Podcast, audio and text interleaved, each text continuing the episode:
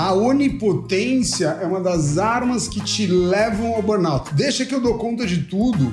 E deixa que eu dou conta de tudo, não é só no trabalho, em outras questões. Deixa comigo. Essa é uma estratégia uh, que te vulnerabiliza para o burnout. Dar conta de tudo, trabalhar além da conta, além da hora, além do que o nosso corpo e nossa cabeça aguentam ter que lidar com metas assustadoras, longas jornadas de trabalho, falta de tempo para o descanso. Se identificou? Pois o excesso de trabalho é um fator que pode resultar na síndrome de burnout, também conhecida como esgotamento profissional. Sobre esse tema, eu converso hoje com o psiquiatra Rodrigo Bressan, professor livre docente da Escola Paulista de Medicina e do King's College London. Hoje ele é também presidente do Instituto Ame Sua Mente. Eu sou Luara Calvenic e este é o podcast da semana.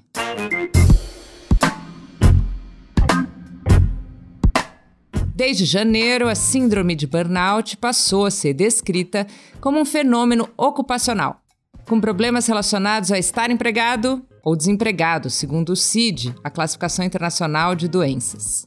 E a Organização Mundial de Saúde reforça que a síndrome se refere especificamente a questões relacionadas ao trabalho, e que é responsabilidade das empresas também pensar no que está levando aquele funcionário a ter de lidar com essa síndrome.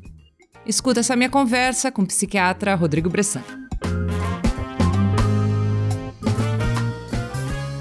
Eu queria começar te pedindo para definir o que é síndrome de burnout e que falasse também por que a OMS associa essa síndrome ao trabalho. Então, basicamente, o burnout ele é fincado em três pilares. O primeiro está relacionado à redução da energia, a sensação de energia e a exaustão. O segundo está é, tá associado a você ficar um pouco distante do ponto de vista é, mental em relação ao seu trabalho, começar a ser meio negativista, cínico, não vai dar certo, não estou nem aí. E o terceiro é perder a sua eficácia no trabalho. Então, esses são os três pilares. Junto com esses sintomas, você pode ter uh, palpitação, ansiedade, dor no corpo, irritabilidade, são outros, uh, vamos dizer assim, fenômenos uh, ou sintomas mais gerais, não específicos. Quando você me pergunta por que isso foi feito com o trabalho, na verdade o raciocínio é exatamente o contrário. As pessoas foram vendo é, que dentro do trabalho existiam alterações de saúde mental e do comportamento e começaram a descrever essas coisas a partir do trabalho. Então, é, você pode ter exaustão em qualquer tarefa. Um, um atleta pode ter exaustão, um relacionamento pode ter exaustão, várias coisas podem ter exaustão. O burnout é caracterizado a partir do trabalho. E o que as pessoas começam a fazer agora é deslocar esse construto para outras coisas. E eu acho que tem muitos problemas é, quando você é, desloca.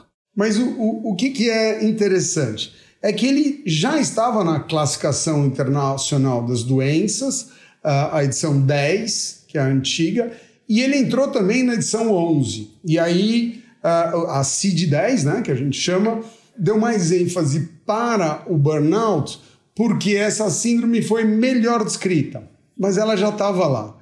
Agora, qual é a questão que faz com que as pessoas fiquem confusas? Porque se está na classificação internacional das doenças, deve ser uma doença, mas não é. O burnout ele, tem, ele é um fator que influencia a saúde ou a busca por servir saúde e doença ou a busca de, de serviços. Então, o que, que ele é? Um fator de risco. Assim como você pode ter uma situação de pobreza, uma situação de desemprego, um terremoto, são fatores que, ah, vamos dizer assim, podem influenciar a saúde das pessoas e não só a saúde mental. Alguém que está com burnout pode ter uma chance maior de ter uma lombalgia pode ter uma chance maior de ter uma depressão. Mas ele é um fator de risco. Então, é dentro do ambiente de trabalho, alguém que tem esses três fatores: exaustão, um cinismo em relação ao trabalho, né? um, um descolamento da tarefa que ele faz e uma perda de eficácia pode desenvolver algum problema. Então, não é uma doença. Basicamente, é a informação é, mais importante. Mas eu gostaria de entender mais especificamente como identificar, sabe? Porque esgotados todos estamos, né? Quando que isso é preocupante e quando pode ser identificado como a síndrome de burnout? É, é, é essa é uma questão interessante que é, vale para a maior parte dos problemas de saúde mental, dos transtornos mentais, né? Das doenças psiquiátricas, depressão, ansiedade é que todos nós compartilhamos essa sensação. Todo mundo fica ansioso uma hora, todo mundo fica meio deprimido. Né? A pandemia foi um modelo maravilhoso para isso. Agora, isso é muito diferente de ter o problema em si. Então, todos os problemas de saúde mental, eles são caracterizados quando há uma mudança no estado que o indivíduo tinha para o outro. Então, eu conseguia fazer, sei lá, 10 tarefas por semana e agora eu não consigo mais. E eu não consigo porque eu não tenho força para fazer as tais 10 tarefas.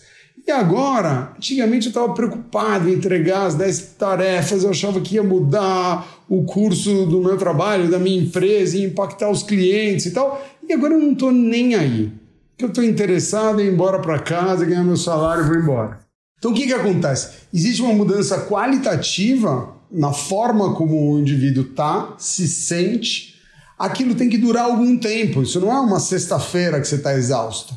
É algo que perdura por semanas. E, obviamente, já está dito ali, tem um impacto na prática, na eficácia no próprio trabalho. Mas às vezes a quantidade de trabalho pode ser realmente excessiva, né? E essa pessoa pode não estar tá dando conta. Como é que faz nesses casos? É, e essa questão é, é, é, legal de abordar, porque assim, você tá cansado e exausto, porque a tarefa tá muito grande, é esperado. Ninguém, né? Se 10 você fica cansado, com 20 você fica exausto. É, é, é, é, o normal de cada um de nós. Então você vê uma proporção entre a quantidade de tarefa e a tua exaustão. Mas isso não necessariamente dura o tempo inteiro e impacta a tua relação com o trabalho e faz cair o rendimento. Você pode fazer 20 com tal, é, é, tal problema. Agora, como é que você pode lidar com isso? Primeiro é reconhecer né, o que a gente chama é, de autopercepção. Em inglês é self-awareness, é perceber como você se sente. Então, ó, eu estou percebendo que eu estou ficando exausto. Não é só que eu não consigo fazer a tarefa, mas tem uma repercussão no, Pô, não consigo, eu tô exausto, não consigo sair à noite com a minha esposa, não consigo brincar com os meus filhos porque eu tô numa exaustão maior do que deveria. Quer dizer, aquilo que devia me consumir, principalmente no meu trabalho, está me consumindo mais do que deveria. E aí, quando você tem a autopercepção, você tem que buscar a ideia do limite, né? Dar um limite até onde eu aguento, até onde eu não aguento. Parece fácil quando eu digo isso, mas é, para cada tipo de ambiente de trabalho varia a sua possibilidade de fazer isso, né? O tipo de interlocução que você tem com o seu chefe, a tarefa que está acontecendo. O exemplo típico é profissionais de saúde mental durante o Covid. Primeira fase do Covid, praticamente não tinha tanta escolha assim, né? Você é exposto, porque você está aqui, você é um profissional, uma enfermeira tal, você vai ter que lidar com uma situação de um vírus uh, letal, que você não sabe o alcance, e vai ter que atender um monte de gente que está sofrendo com o risco de pegar. Quer dizer, isso é, é, algo que a pessoa não tem nem como se livrar e dar limite. O que ela pode é falar, ó, eu vou espaçar os plantões e tal. E aí tem um conflito muito grande, né? Porque a pessoa é vocacionada para fazer aquilo e não, não consegue interromper. Então, para cada profissão tem um dilema. Alguém que é do mercado financeiro, por exemplo, ele tem um prêmio, uma recompensa muito alta. E esse indivíduo do mercado financeiro, com uma recompensa muito alta, ele acaba trabalhando além do que ele poderia. É típico de motorista de táxi ou de aplicativo. Eles trabalham 14, 16 horas, porque eles dependem daquela recompensa, mesmo não sendo tão alta assim. Você falou muito sobre a necessidade da gente se auto-observar, né? Mas há situações em que as pessoas que estão trabalhando demais não conseguem nem sair daquela bolha para olhar o entorno, né? Para se perceber ou até para ver caminhos para o lazer ou para outras atividades, né? Tem vários fatores ligados a isso, tá certo? Uma, eu tenho que sustentar minha família, alguém está doente. Você tem vários fatores que põem pressão para entrar no trabalho. Mas tem um mecanismo emocional, psicológico, que eu acho que ele é chave para essas pessoas que trabalham demais, demais, demais e o, o, trabalho hipertrofia ele fica tão grande na vida das pessoas que ocupa quase tudo. Então, o filho é secundário. Pô, eu trabalho para ter lazer e criar meus filhos. Não consigo criar meus filhos. Terceirizo a criação dos meus filhos, porque tem babá, porque o cônjuge vai dar conta e eu vou hipertrofiando o trabalho. O que acontece, e eu acho essa metáfora, metáfora não, é um fato que aconteceu na pandemia, tenta ilustrar isso. Né? Quando você estava na pandemia, você tinha lá a sua vida normal você foi obrigado, de, devido a uma ameaça, a mudar o seu comportamento. Então você teve que ficar em casa, você teve que ficar recluso e tal. Então todo mundo teve que fazer isso. Algumas pessoas se adaptaram melhor ou pior. Aquelas que se adaptaram bem, elas desenvolveram várias habilidades, não tenho que pegar mais transporte para trabalhar, eu consigo me dar bem nesse meio e tal. E foi muito difícil para essas pessoas, muitas delas, voltar para o presencial porque estavam funcionando muito bem daquele jeito. Então a gente tem uma dificuldade de mudar de tarefas e desenvolver novas habilidades. Por que, que a gente desenvolveu tantas habilidades de vídeo? Porque a gente foi obrigado, e com dor, todo mundo sofreu para trabalhar em vídeo o dia inteiro. Eu sou psiquiatra, manter a, eu já atendi em vídeo há muito tempo, mas manter a atenção um dia inteiro no vídeo pô, exige um nível de concentração muito alto e tal. Então, todo mundo, eu sou um exemplo, mas tem N exemplos de profissão que tiveram que lidar com isso. Agora, alguém que trabalha muito e trabalha bem, acaba que vai desenvolvendo habilidades cada vez mais, tem uma recompensa uh, muito importante no seu meio porque trabalha bem, recebe mais ou é reconhecido. E aqui vira uma zona de conforto. E é muito difícil você ir lá e desenvolver uma habilidade para ser pai de um garoto de 6 anos, depois com 12 anos. Ali você tem que sair da zona de conforto, tem que enfrentar, tem que se frustrar e desenvolver uma nova habilidade. Então, apesar do trabalho ser estressante, ele está preparado para trabalhar e tem uma preguiça, uma dificuldade de mudar de tarefa. Então a pessoa está preparada, se preparou, treinou para um ambiente, vamos dizer assim, de vídeo todo virtual e tem dificuldade de voltar para um ambiente é, presencial. É um pouco essa ideia de que se eu sou muito bom aqui, eu vou ficar aqui, porque o outro me dá trabalho. Né? E até para o lazer. Algumas pessoas que têm um jeito mais introvertido, que não gostam tanto de sociabilizar, elas preferem ficar nessa situação do que uh, numa situação de lazer. Antigamente a gente tinha acesso a notícias trágicas ali em momentos muito pontuais do dia, né? Quando a gente lia o jornal de manhã, quando chegava ali a notícia de domingo no jornal, o jornal da noite. Hoje você pode acompanhar o dia inteiro o conflito da Ucrânia, as notícias da pandemia. E parece que é um desejo de acompanhar essas notícias mais e mais ali. Eu queria saber por que isso acontece e o que isso nos causa em relação à exaustão. A gente uh, tem um limite de processamento. Né? Antigamente você tinha essa crença que a gente não usa o cérebro inteiro, a gente tinha que desenvolver novas áreas que tinham muitos potenciais e o cérebro e tal. Não, não é verdade. Lógico, você pode desenvolver vários potenciais. Mas se você ocupa muito o cérebro para desenvolver um, é em detrimento de outro. Né? Nós temos uma capacidade limitada de processamento. Então, se alguma coisa é muito relevante para você, eu estou com muito medo do que vai acontecer com essa pandemia, e eu permito e fico o tempo inteiro focado na questão da pandemia, eu imediatamente tenho menos espaço para lidar com os conflitos uh, familiares, do trabalho, com outras questões.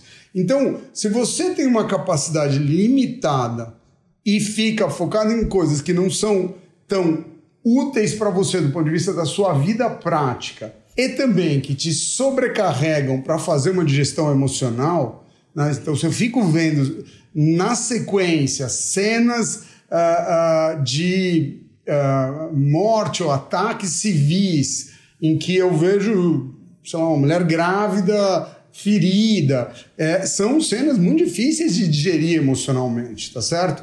É, se você vê uma cena no jornal, é uma coisa. Você fica o dia inteiro vendo essas cenas, a digestão emocional é muito maior e custa. Então a gente não pode ter ingenuidade que a gente dá conta de tudo. E aí, essa é a ideia do self-awareness, né, da autopercepção, é olhar para si e falar assim: olha, ver um pouco é interessante para entender a dimensão da guerra, mas ver muito, eu sou consumido por, por isso e eu não consigo fazer outros aspectos da minha vida. Então, é, a ideia de você perceber que você é limitado para dar conta de tudo, ela é absolutamente fundamental. A onipotência é uma das armas que te levam ao burnout. Deixa que eu dou conta de tudo, e deixa que eu dou conta de tudo, não é só no trabalho, em outras questões, deixa comigo. Essa é uma estratégia uh, que te vulnerabiliza para o burnout. Com esses exemplos que você traz, às vezes parece até que gostar demais do trabalho pode também ser um problema, às vezes. Você podia falar um pouco mais disso? Você sabe o que, Luara? Eu sou uh, uh, médico, psiquiatra e professor, então eu sou a classe que está duplamente vulnerável para isso.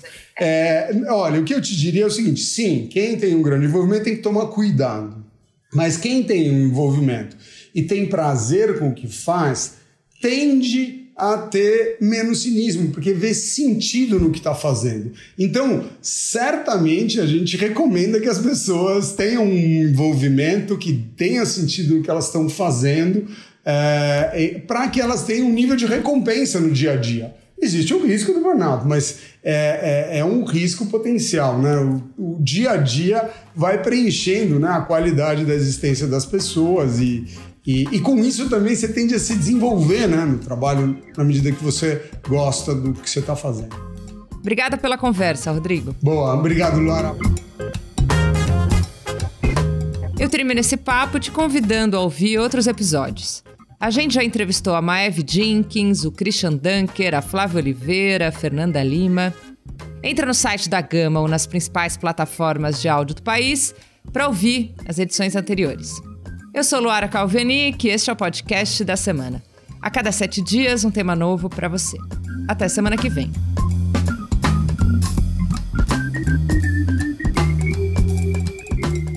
A edição de som é do Roberto Soares.